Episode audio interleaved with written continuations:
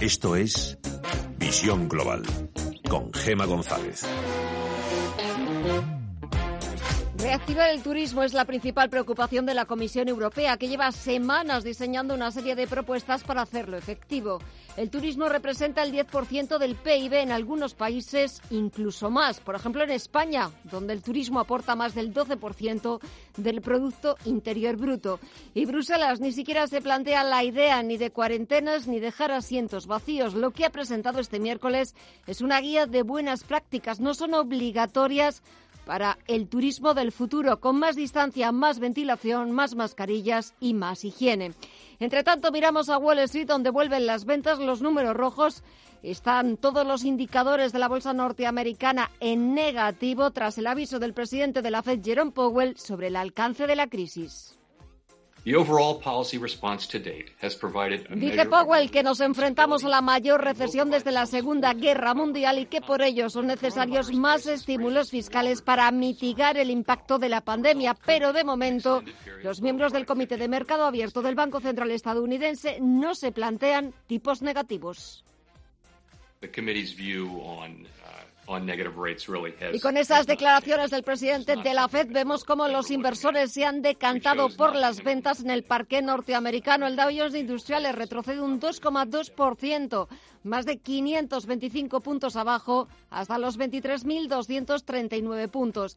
El SP500 baja un 2% hasta los 2.812 puntos y el Nasdaq 100 retrocede un 1,85% hasta los 8.943 puntos. Echamos un vistazo al resto de bolsas latinoamericanas. Alma Navarro, muy buenas tardes. Buenas tardes. Pues las caídas se han contagiado también a las bolsas de América Latina que presentan caídas importantes. En el caso del IPSA chileno es la que más pierde. Cae la bolsa de Santiago de Chile un 4,8% y marca 3.559 puntos. Ha podido tener que ver el aumento de casos en la capital, en Santiago de Chile, que ha provocado que se haya decretado la cuarentena obligatoria en toda la capital y en toda su región metropolitana, lo que supone cuarentena para más de 8 millones de personas. También pierde un 2,8% el Merval argentino, marca 38.014 puntos. Tenemos al Bovespa brasileño, que es el que menos pierde, abajo un 0,22, prácticamente plano, y 77.699 puntos.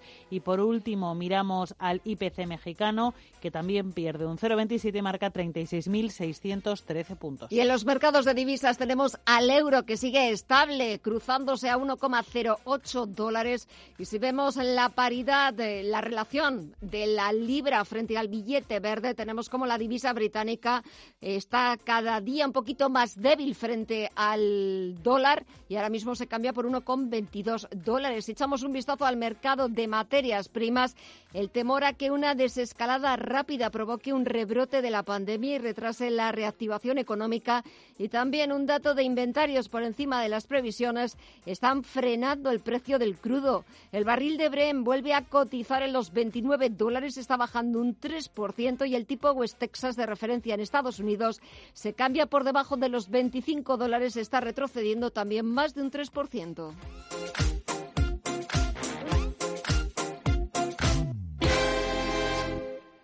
Información internacional. CaixaBank patrocina este espacio. Con la pandemia del coronavirus en fase de remisión, el Club Comunitario prepara sus protocolos de reapertura de fronteras para tratar de evitar que se pierda por completo la temporada turística de este año. Este sector supone el 10% del PIB de la Unión, una cifra que sube hasta el 15% en el caso de España. La Comisión Europea ha presentado hoy su plan de propuesta para la desescalada, un plan en tres fases por países o por territorios, a medida que los Estados miembros logren reducir la transmisión del virus tendrían que ir abriendo sus fronteras sin concretar más y sin dar fechas. Margrethe Vestager es la comisaria de competencia de la Unión Europea. Ha dicho que efectivamente este no será un verano normal, pero no tiene que ser un verano completamente perdido para el sector turístico. La comisión es favorable a que se usen de forma obligatoria mascarillas en lugares como aeropuertos, pero rechaza las cuarentenas obligatorias como la que España ha impuesto a viajeros internacionales en la fase 1. Como decimos, la Comisión no plantea fechas, pero hay países que ya inician su desescalada de fronteras en equilibrio. Alemania relajará progresivamente los controles terrestres a partir del sábado con la intención de crear una especie de efecto dominó que concluya con la apertura completa de las fronteras el próximo 15 de junio en todo el espacio Schengen. Así lo ha explicado la canciller Angela Merkel hoy en el Bundestag. Eso sí, hasta el 15 de junio los desplazamientos turísticos en Alemania están excluidos. Por el momento solo se da luz verde al tráfico de mercancías para evitar colapsos. Además, Alemania como España también mantiene la obligación de cuarentena a todos los que entren desde el exterior al país, una medida que, como decimos, la Comisión Europea no ha respaldado.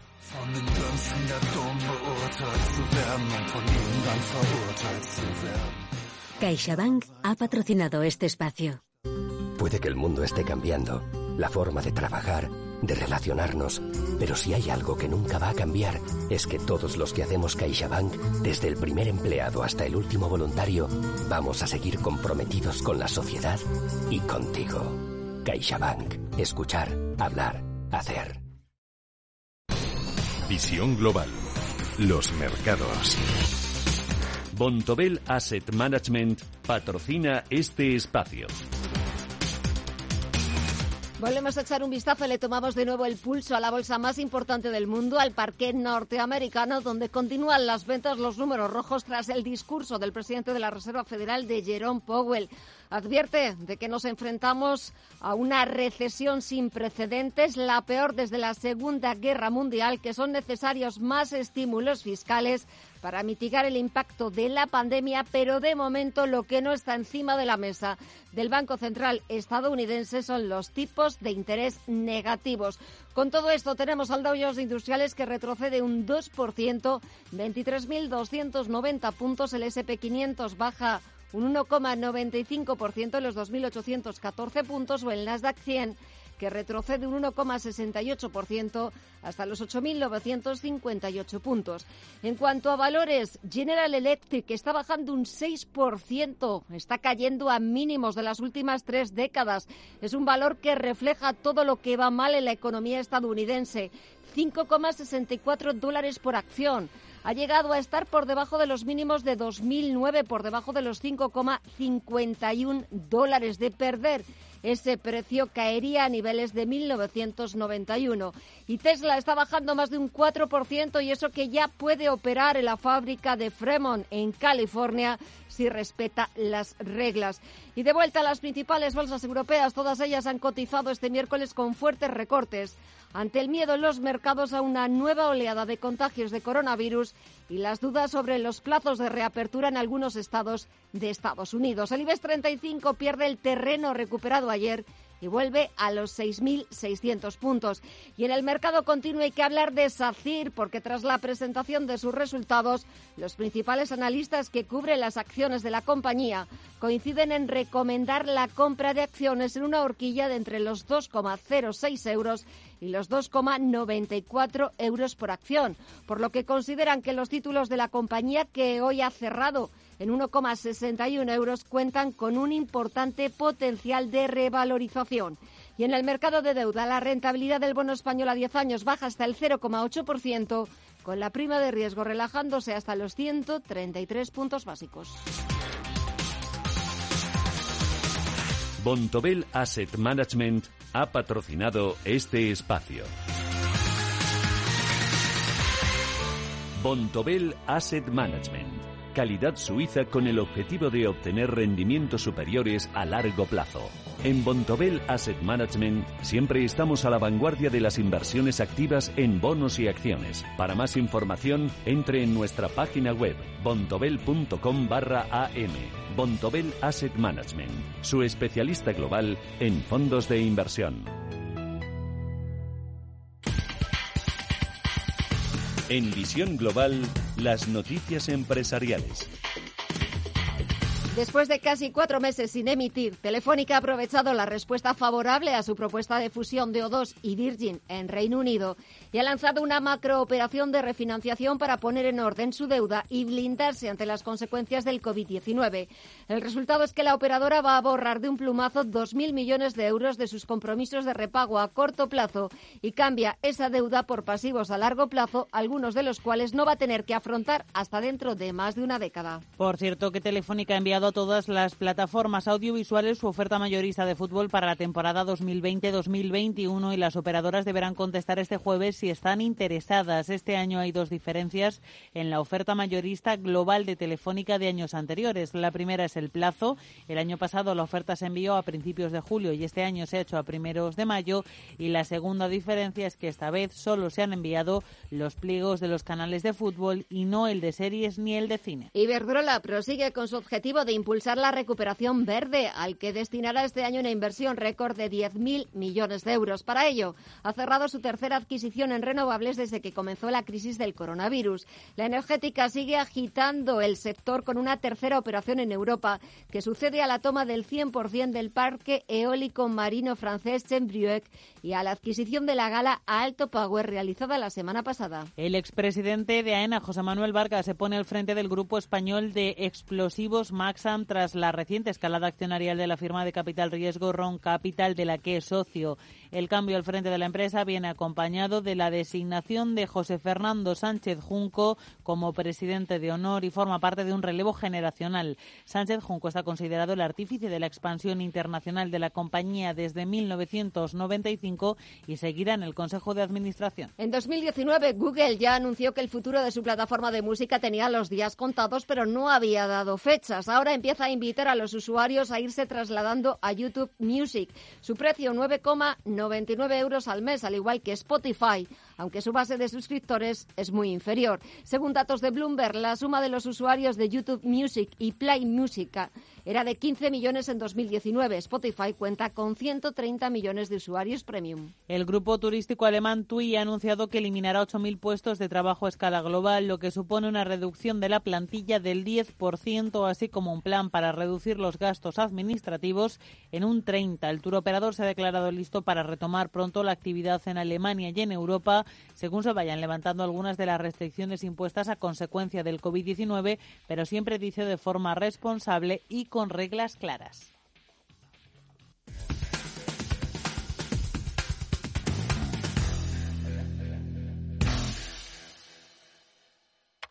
Pero Luis, ¿aún sigues buscando coche? Uf, ya no sé ni cuántas webs he visto y no me acaban... ¿Has buscado en Motorflash? Tiene una selección exclusiva de coches nuevos kilómetro cero y de ocasión de todas las marcas, solo de concesionarios oficiales. Entra en motorflash.com, directo al coche que estás buscando. ¿Cómo? Motorflash.com. Las empresas y todos sus empleados son el impulso de este país. Y en el Santander las apoyamos con nuestra especialización y todas las soluciones de financiación, digitalización e internacionalización que necesiten, para que sigan siendo el motor de nuestra economía y el corazón de todo un país. Santander, el banco de todas las empresas. ¿Tu hipoteca está contaminada por el IRPH?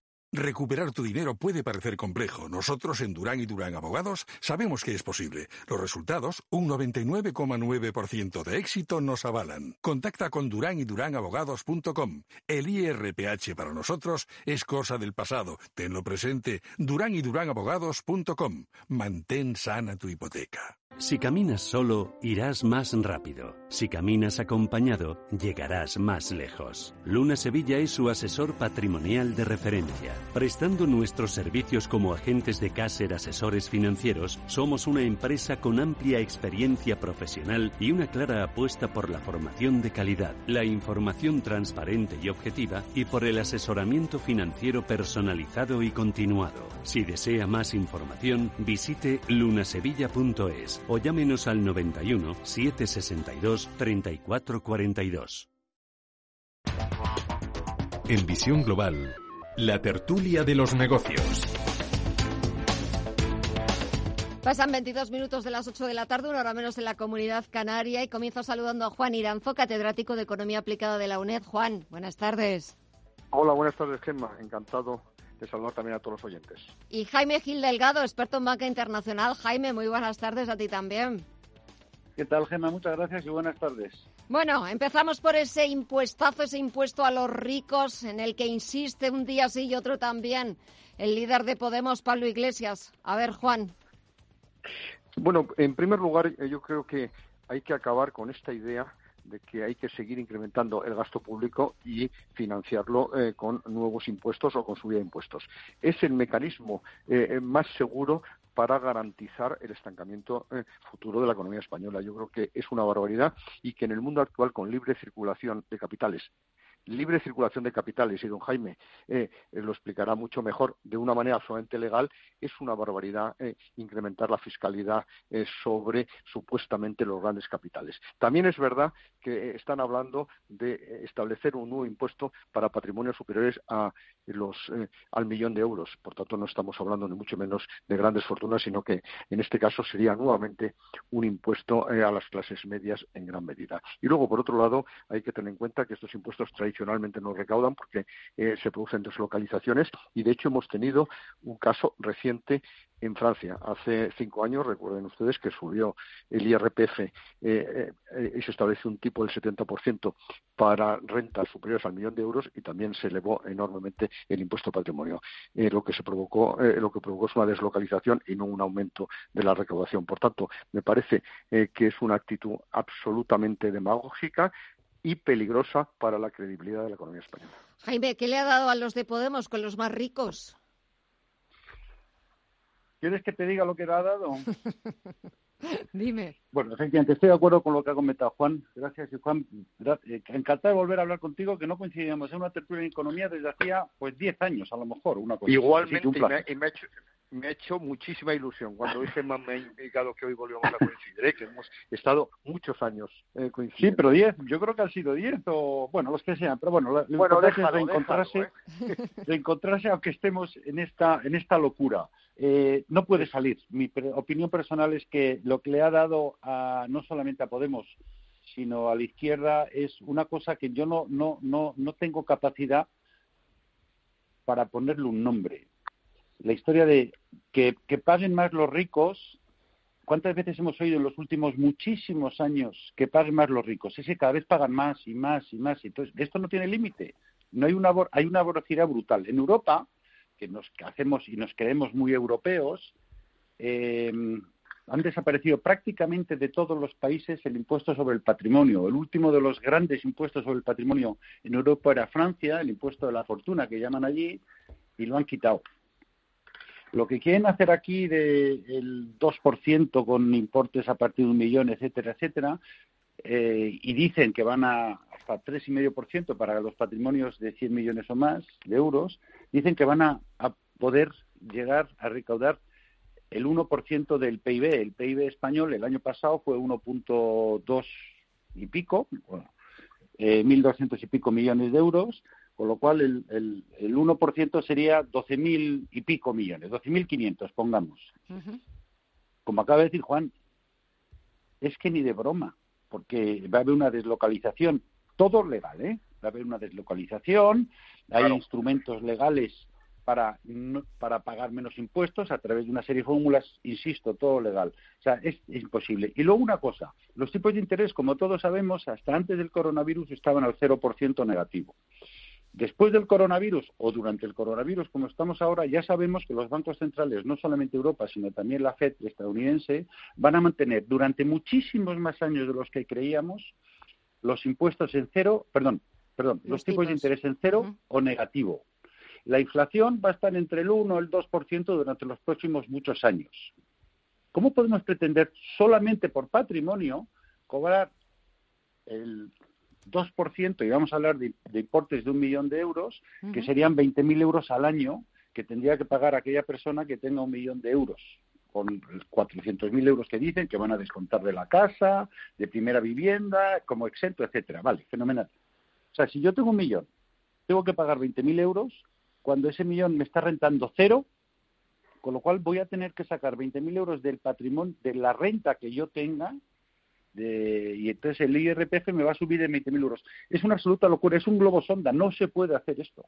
Legalmente y técnicamente esto, em, no sé si vamos a tener que irnos todos de España, pero con esto eh, nos tenemos que ir todos a vivir a algún otro país, porque es que eh, lo que le ha dado a la izquierda que está gobernando ahora y a alguna izquierda que no está gobernando pero está apoyando es un síndrome de no sé cuál es, pero probablemente sea que están convencidos que los españoles somos idiotas, por no decir otro otro otro otro adjetivo. A ver, Juan. Y, además es eh, eh, una situación, como muy bien ha dicho Jaime, que es que es confiscatorio. Con los tipos, eh, en este momento es confiscatorio, cosa que la Constitución teóricamente prohíbe. Pero por otro lado hay que tener en cuenta que eh, ese impuesto sobre el patrimonio, impuesto que era meramente provisional, eh, se creó en 1977 por parte del profesor Enrique Fuentes Quintana, con el que yo trabajé eh, tantos años, para controlar el cumplimiento de los esenciales. Nunca se, se, planteó como un impuesto con carácter recaudatorio. Y luego, además, hay que tener en cuenta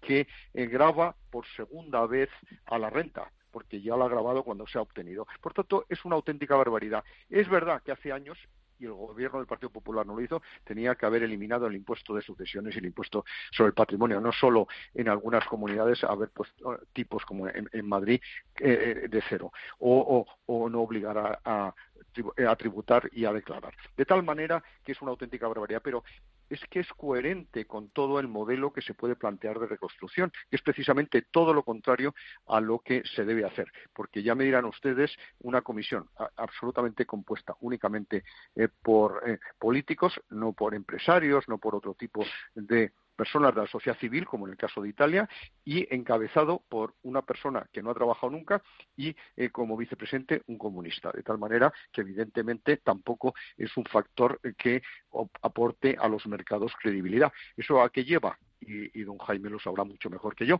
a que hay muchas posibilidades de que la economía española tenga gravísimos problemas por ir colocando la deuda. Eh, aparte de los problemas para ir colocando la deuda, también quería tratar con vosotros el otro tema, el turismo. Hoy la Comisión Europea ha publicado una guía de buenas prácticas, ha dicho, no pretende que sean obligatorias, pero lo de dejar los espacios, los asientos vacíos en las aerolíneas no está tan por la labor, igual que tampoco las cuarentenas que han impuesto Reino Unido, ha impuesto tampoco también España, sino pues más higiene, más mascarillas, la utilización de mascarillas. ¿Qué opináis, Juan?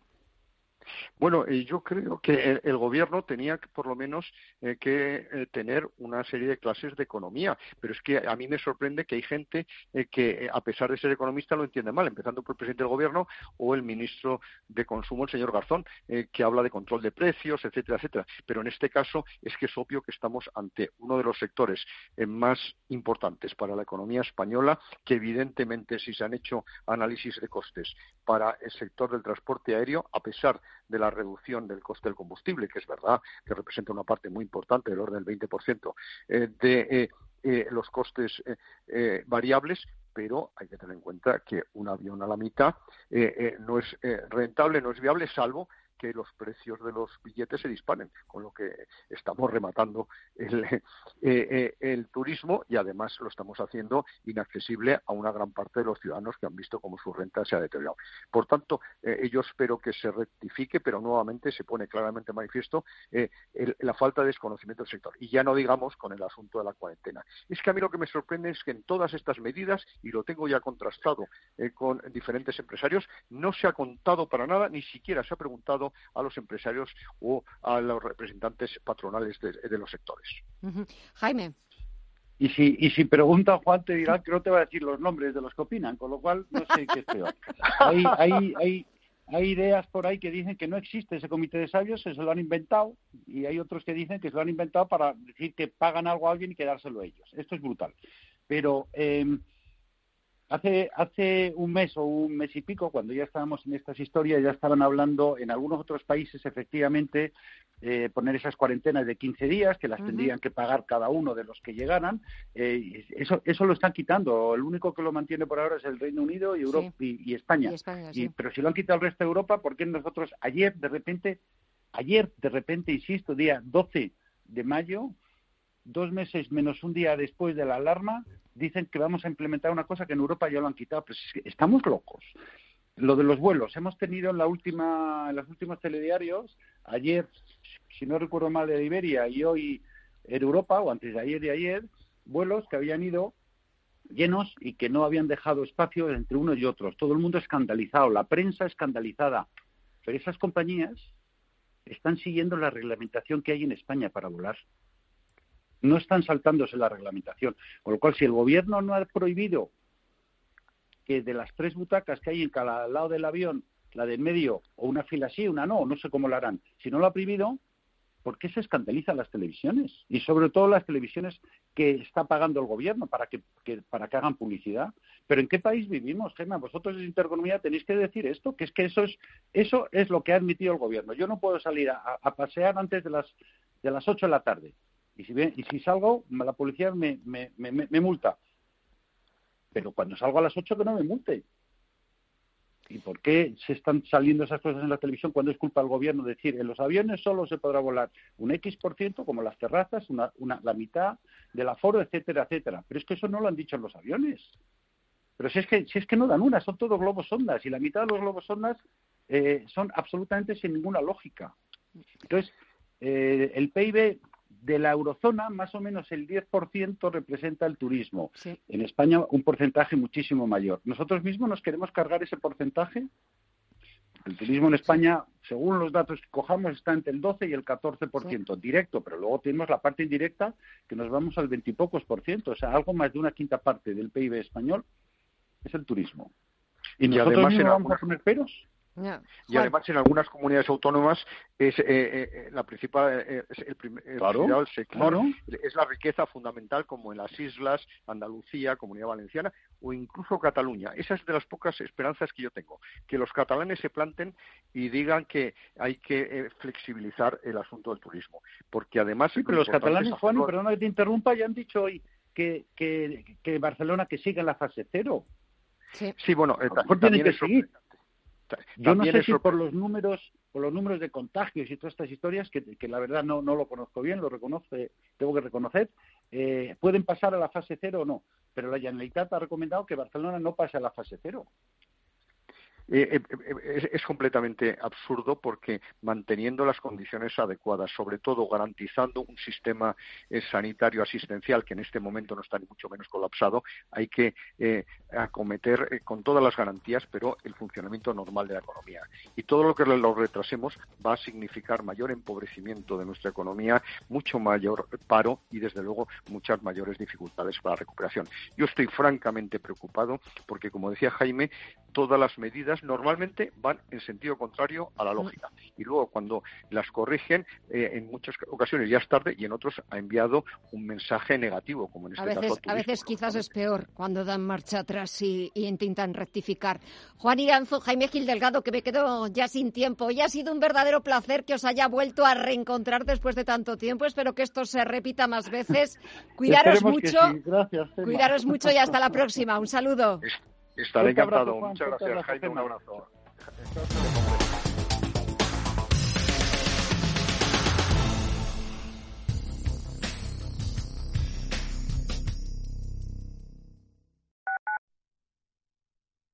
Radio Intereconomía. En estos momentos es cuando se aprecia haber elegido un gestor cuyo verdadero valor es la preservación del patrimonio. Gracias a esto, los fondos EasyCaps de renta variable de Orfeo Capital presentan los mejores resultados entre las gestoras españolas. Infórmate en orfeocapital.com. Oliver y Alcázar, especialistas en implantología de carga inmediata, trae a España los implantes corticales, indicados para pacientes con reabsorciones extremas de hueso, sin necesidad de injertos óseos, prótesis definitiva en menos de un mes y al mismo precio que los implantes tradicionales. Confíe en Oliver y Alcázar y vuelva a sonreír. Primera consulta gratuita en el 91 564 6686 o en oliverialcázar.com. Poseemos todos los equipos y garantías de seguridad para nuestros pacientes frente al COVID-19. Eres un héroe por trabajar desde casa, por hacer los deberes todos los días, por cocinar para ti sola, por cuidar de todos, por tocar la guitarra para ti y para todo el barrio. Hoy más que nunca nos hemos convertido en auténticos héroes. Mafre, más unidos que nunca. Es el momento ideal para convertir esa puerta rota en una mesa alrededor de la que celebrar el próximo cumpleaños del peque de la casa. No la entierres en el vertedero. Ya es hora de reciclar. Coloca cada residuo en su contenedor o llévalo al punto limpio más cercano y participa en la economía circular. Comunidad de Madrid. Radio Intereconomía comienza una nueva época tras 25 años de experiencia. Te invitamos a seguirnos. Una programación especializada, seria y completa para una audiencia experta. Radio Intereconomía. Nueva época, nueva etapa, nuevas expectativas. Con 25 años de experiencia.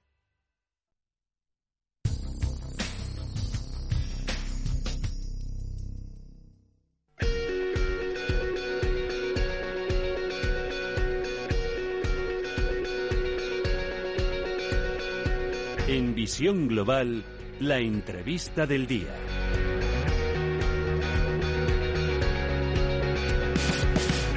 Este miércoles la Comisión Europea ha presentado su propuesta para salvar al turismo europeo este verano tras la crisis del coronavirus y entre las medidas que se esperaban con más interés estaban las que afectan al sector aéreo, a los viajes en avión. Vamos a comentar todo esto con Roma Andreu, es profesor de EAE Business School y experto en el sector aéreo. Roma, muy buenas tardes. Muy buenas tardes. Bueno, de, de, las medidas que hemos podido escuchar a la Comisión Europea, quizás la que más nos ha llamado la atención es que Bruselas no va a exigir a las aerolíneas, a las compañías aéreas, que dejen asientos libres. ¿Qué, le, ¿Qué, te parece esta decisión? ¿Es oportuna? ¿Va a llevar o va a significar pues cierto recelo por parte sobre todo de los, de los pasajeros? ¿Qué opinas? Pues la verdad e, era una recomendación que se esperaba porque las recomendaciones de OACI ya iban en esa dirección. Eh, yo no soy experto sanitario ni sé las implicaciones que tienen eh, no tener el asiento libre entre, entre dos pasajeros. Lo que sí que es cierto es que yo creo que mucha gente se va a sentir incómoda, como hemos visto esta misma semana eh, en algunas redes sociales que algunos pasajeros se quejaban que en algunos vuelos iba, iban llenos. eh, yo entiendo la postura de las aerolíneas eh, porque eh, ellos se mueven en lo que se llama el ratio de ocupación y hay un ratio de equilibrio que quiere decir que por debajo de esa ocupación eh, el, el, vuelo no es rentable, pero creo que se pueden haber buscado o se pueden buscar todavía fórmulas imaginativas entre los operadores y el regulador para compensar quizá esa situación y además yo creo que eh, tener el asiento libre o, o, o, que genere más confianza entre uh -huh. los usuarios a la larga beneficia a las operadoras. Claro, porque de alguna manera y tras las imágenes a las que aludías y que hemos eh, visto todos eh, a través de las redes sociales de ese vuelo absolutamente lleno de gente, es cierto que en el sector de las aerolíneas, en el sector del turismo, como en otros muchos sectores tan importantes para la recuperación económica, para esa vuelta a la normalidad, lo más importante de todo, aparte de las cuestiones sanitarias, por supuesto, es que los eh, ciudadanos volvamos a recuperar la confianza, volvamos a volar tranquilos, volvamos a volar seguros, ¿no es cierto? Sí, por supuesto. Yo creo que hay dos elementos. Uno es el que acabas de mencionar y el otro es que no hayan eh, recaídas o, rebrotes muy significativos, que nos, haya, nos hagan ir hacia atrás, porque entonces sí que la gente cogerá, mucha desconfianza. Eh, y todos los pasos que demos en ese sentido en que seamos cautos y que generamos confianza y vemos que no pasa nada, en pocas semanas las, los, los pasajeros mm, tendrán mucha más confianza. Y yo creo que entonces mm, tanto la, las autoridades como los clientes, pasajeros en este caso, eh, irán asumiendo, digamos, entre comillas, comillas, riesgos y irán aceptando y incrementando la demanda. Yo creo que eso es muy interesante para las compañías. Volviendo al concepto que has mencionado, Romal, de pasajeros, el de la ocupación, el ratio de ocupación por parte de las aerolíneas, Claro, una de sus principales reivindicaciones, o principales demandas es, eh, bueno, pues las pérdidas eh, tan abultadas que están sufriendo por eh, tener toda su flota en tierra, de que puede llegar un momento en que no les compense que ese avión salga, pero también, por otra parte, está la cuestión sanitaria, está pues esa necesidad, sobre todo por parte de, nosotros, de notar que pues hay un espacio en medio de, los asientos, aunque en esas imágenes que veíamos esta semana de ese vuelo de Iberia, la compañía se justificaba diciendo que sus aeronaves, que son Airbus, en, en esas aeronaves, en ese tipo de modelo, no era necesario mantener esa distancia de seguridad porque el aire se renueva cada dos o tres minutos y está casi 100% libre de partículas nocivas. Sí, eso es cierto y todos los aviones modernos de pasajeros tienen ese, tipo de, filtros y los, los, operadores y la IATA lo están promocionando para que todo el mundo tenga conciencia de ello. Pero yo creo que también hay un tema que es la percepción de seguridad que te puede generar encontrarte con un señor o una señora al lado que a lo mejor pues se ha atragantado y tose y te puede dar mucha alarma y eso te puede dar todo el, todo el viaje. Esa es, la sensación que tú puedas tener. Mm. Eh, a poco a poco eso em, la gente lo, lo, va a asumir y, se sentirá más segura. Respecto a los ratios de ocupación, el ratio de ocupación de equilibrio en Europa suele estar sobre el 70% del avión y el, y el habitual es el 76, es en el que se mueve la industria. En un Airbus 320 Neo, en una configuración de 186 eh, pasajeros, em, estar en lo que sería el asiento libre te sitúa eh, tres puntos por debajo de lo que es el, el ratio de equilibrio. No es demasiado, aunque entiendo que después de muchos vuelos lo puede ser. Yo creo que ahí hay margen para negociar con, con las autoridades o ver algún tipo de compensación. Es verdad que las aerolíneas este trimestre han perdido mucho dinero y seguramente lo irán perdiendo e incluso los ratios de equilibrio serán diferentes, o sea, tendrían que ser los aviones tendrían que ir mucho más ocupados.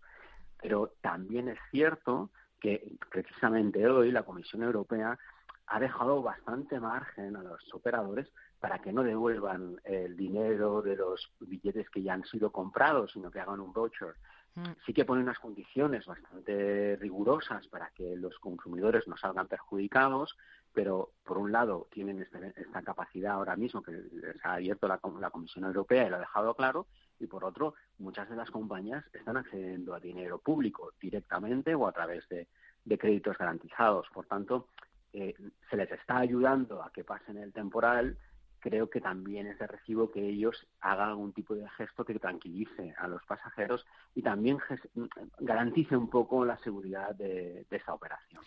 Román Andreu, profesor de Business School y experto en el sector aéreo.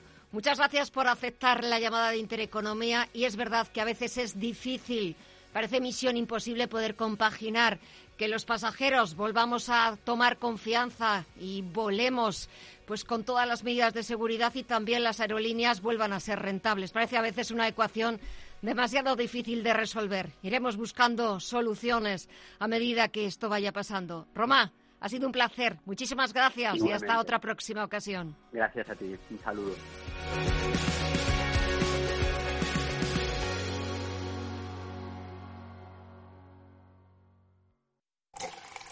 Cierra el grifo a las altas comisiones. Pásate a Investme. Invierte en carteras de fondos indexados de bajo coste y obtén la rentabilidad que mereces. Entra en investme.com y descubre tu plan. Investme, tu gestor de inversiones personalizado. Cuando una empresa líder en alimentación une sabor y bienestar, hace algo único. Jamón cocido y pechuga de pavo bienestar Javier Fernández, campeón del mundo y el pozo. Más información sobre hábitos saludables en nuestra web y redes sociales. Potencia sus inversiones con los nuevos Turbo 24.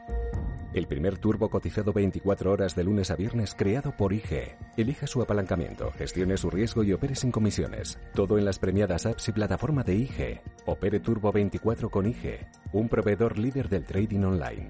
Busque IG Turbo 24 para saber más. Los Turbo Warrants son instrumentos financieros complejos y su capital está en riesgo. Puede sufrir pérdidas rápidamente.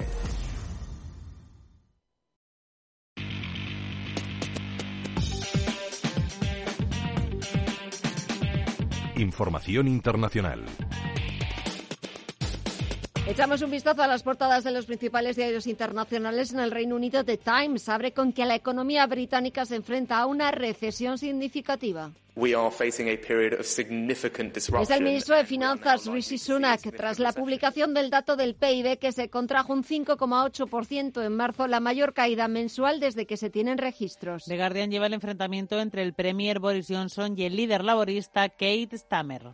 Yesterday's ONS figures que ha acusado a Johnson de no haber protegido suficientemente las residencias de ancianos afectados por el coronavirus cuando las cifras de muertos suben hasta las 33.186. Y Financial Times lleva la comparecencia del presidente de la Fed, Jerome Powell, advirtiendo de que Estados Unidos necesitará más estímulos económicos. Vamos también con la prensa francesa. Le Monde lleva la reapertura tímida de los negocios en el país. Le Figaro destaca que el confinamiento provoca ansiedad, depresión y problemas de sueño, mientras el presidente Emmanuel Macron hace una primera actualización sobre este proceso de desescalada. El SECO advierte en su portada de que todavía casi 4.000 personas se infectan cada día en Francia. En Alemania los diarios destacan la respuesta del constitucional germano al Banco Central Europeo y que el organismo no es el amo del universo, es lo que ha dicho el constitucional alemán. Y el Handelsblatt cuenta el fracaso de las ayudas estatales al turoperador TUI, que sigue recortando miles de empleos. Y nos vamos a Estados Unidos. Allí los principales diarios se ocupan de la comparecencia del presidente de la Reserva Federal de Jerome Powell. The New York Times titula que la economía estadounidense podría necesitar más ayuda del Congreso. El titular de The Washington Post es que Powell advierte de una recesión larga y dolorosa si el Congreso no proporciona más alivio económico y The Wall Street Journal sigue al minuto lo que pasa en Wall Street tras el discurso de Powell. Y echamos un vistazo también a la prensa de América Latina. En México empezamos este repaso porque el gobierno del país ha presentado su plan de desescalada. Cuenta el diario El Universal que se trata de un plan de tres fases que se han representado gráficamente como si fueran semáforos. La primera etapa, la de color rojo, empieza el 18 de mayo. Este lunes será la más restrictiva. Será un sistema simétrico por zonas en función de la incidencia del virus. Así lo ha explicado Hugo López Gatel, el subsecretario de Sanidad. Al levantar las medidas sanitarias nacionales, no quiere decir que se quitan las medidas de mitigación de esta epidemia. Lo que quiere decir es que quedan debajo y estarán dinámicamente adaptándose de acuerdo a la realidad epidemiológica la vulnerabilidad y la capacidad resolutiva de los estados y de los municipios. Cuenta el diario Clarín que el Senado argentino ha retomado hoy su actividad parlamentaria con una sesión literalmente telemática en la que se ha participado por videoconferencia. También cuenta este diario que Chile ha alcanzado un récord de nuevos casos y que se ha declarado cuarentena total en Santiago, en la capital. Y si nos vamos precisamente a la, a la prensa chilena, cuenta que tras la toma de esta medida, el presidente del país ha pedido colaboración a la población ante una medida que reconoce Sebastián Piñera es muy dura. Dice el Mercurio de Chile que afecta a más de 8 millones de personas. Y terminamos con el diario O Globo de Brasil, que sigue hablando del lío político a cuenta de la dimisión de la marcha del ministro de Justicia, Sergio Moro. Bolsonaro dice ahora, Jair Bolsonaro, el presidente, que su familia fue perseguida por la Policía Federal del país. Sin embargo, su abogado dice lo contrario en una vista que se ha celebrado en la jornada de hoy y que ha generado una grandísima expectación mediática. El abogado de, de Moro, por su parte, ha defendido hoy la divulgación de toda la grabación de Jair Bolsonaro.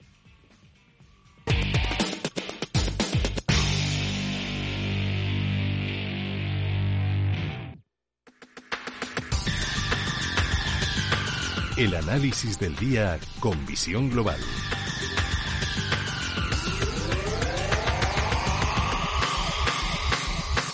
Saludamos a Javier Martín, socio director de Ursus 3 Capital, agencia de valores. Javier, muy buenas tardes.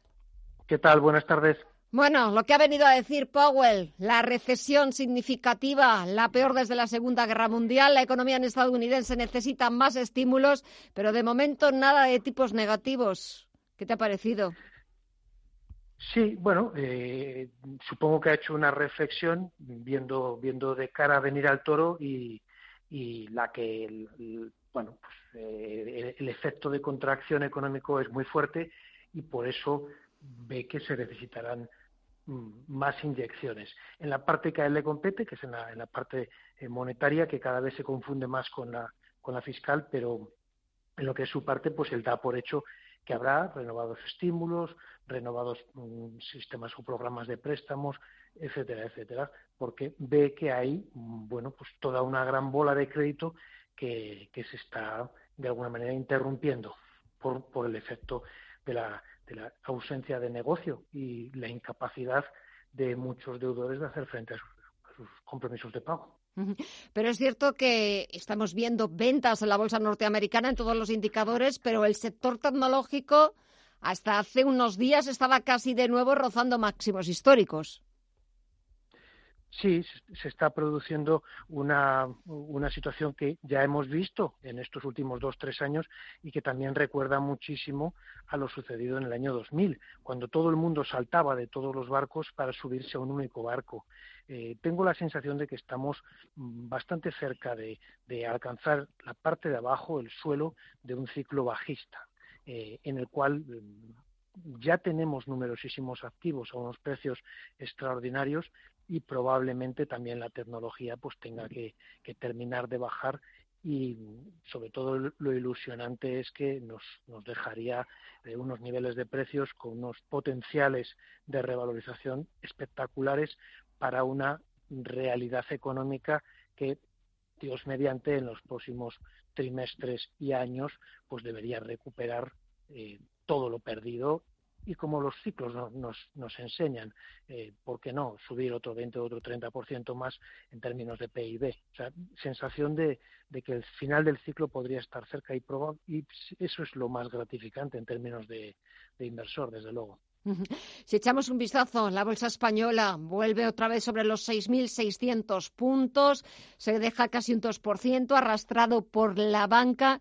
No terminamos de levantar cabeza no lo levantamos porque el 99% de, o el 90% de nuestras compañías son compañías eh, que no están en sectores que, que, estén llamando la atención o no, no somos un país pues como podíamos ser hace tres o cuatro años con, con, tasas de crecimiento del 4, 4,5% eh, que, que estaban de alguna manera sorprendiendo eh, positivamente por la actividad y por el negocio.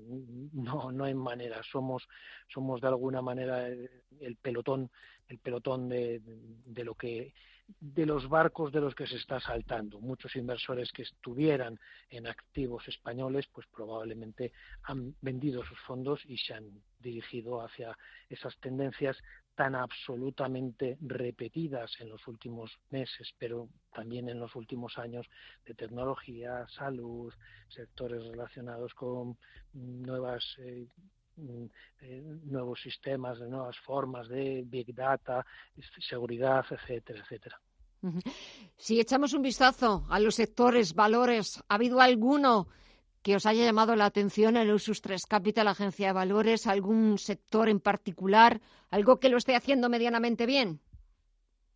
Bueno, algo que lo esté haciendo medianamente bien pues todo lo que comentamos de salud y lo que comentamos de tecnología. Por ejemplo, hoy estudiábamos con detalle un fondo de Big Data de la financiera de Chiquier. Eh, es fantástico cómo eh, eh, esas compañías lo hacen muy bien, tienen incrementos en sus ventas, en sus beneficios, en sus márgenes, descubren o mm, lanzan nuevas áreas de actividad, pero no solo es eso, sino que es que también los, los inversores eh, acuden a comprar esas acciones. Creo que el fondo tenía un, un múltiplo PER de, de 30 a 35 veces como promedio, es decir, habrá compañías que tengan múltiplos de 60 o de 80 y el dinero acude con la expectativa de que son el, futuro. Bueno, eh, ahí es ahí es donde donde acude. Desde luego llamar la atención lo que llama es el, el disparate. Hemos pasado de eh, un, una realidad económica que le daba una importancia capital a los inmuebles y ahora lo que vemos es eh, una, absoluta duda. Eh, las oficinas porque todo el mundo va a teletrabajar, los centros comerciales porque nadie va a volver a pisar un centro comercial. es, una cantidad de miedos cuando en realidad pues, bueno, muchas cosas han venido para quedarse, pero las viviendas seguirán siendo donde dormiremos, las oficinas, los sitios en los que trabajemos y el que tenga la mejor empresa querrá tener la mejor oficina, los centros comerciales, etcétera, etcétera. Pues esperemos a ver cómo vamos volviendo a esa normalidad, cómo también se va reabriendo de nuevo la economía, la actividad. Javier Martín, socio director de Ursus 3 Capital, Agencia de Valores. Gracias, como siempre, por el análisis. Sigue cuidándote mucho y hasta la próxima. Un fuerte abrazo. Y, y vosotros y todos los oyentes, un abrazo. Y así ponemos punto final a esta edición de Visión Global. Gracias por seguir con nosotros, por seguir con la radio, con Radio Intereconomía. Nosotros encantados de que nos escuchen y preparando el programa de mañana. Volvemos a partir de las 8. Hasta entonces, que descanse, que descansen, cuídense mucho, que mañana volvemos con más información, con más análisis y como siempre, con los mejores expertos, los mejores profesionales. Hasta mañana.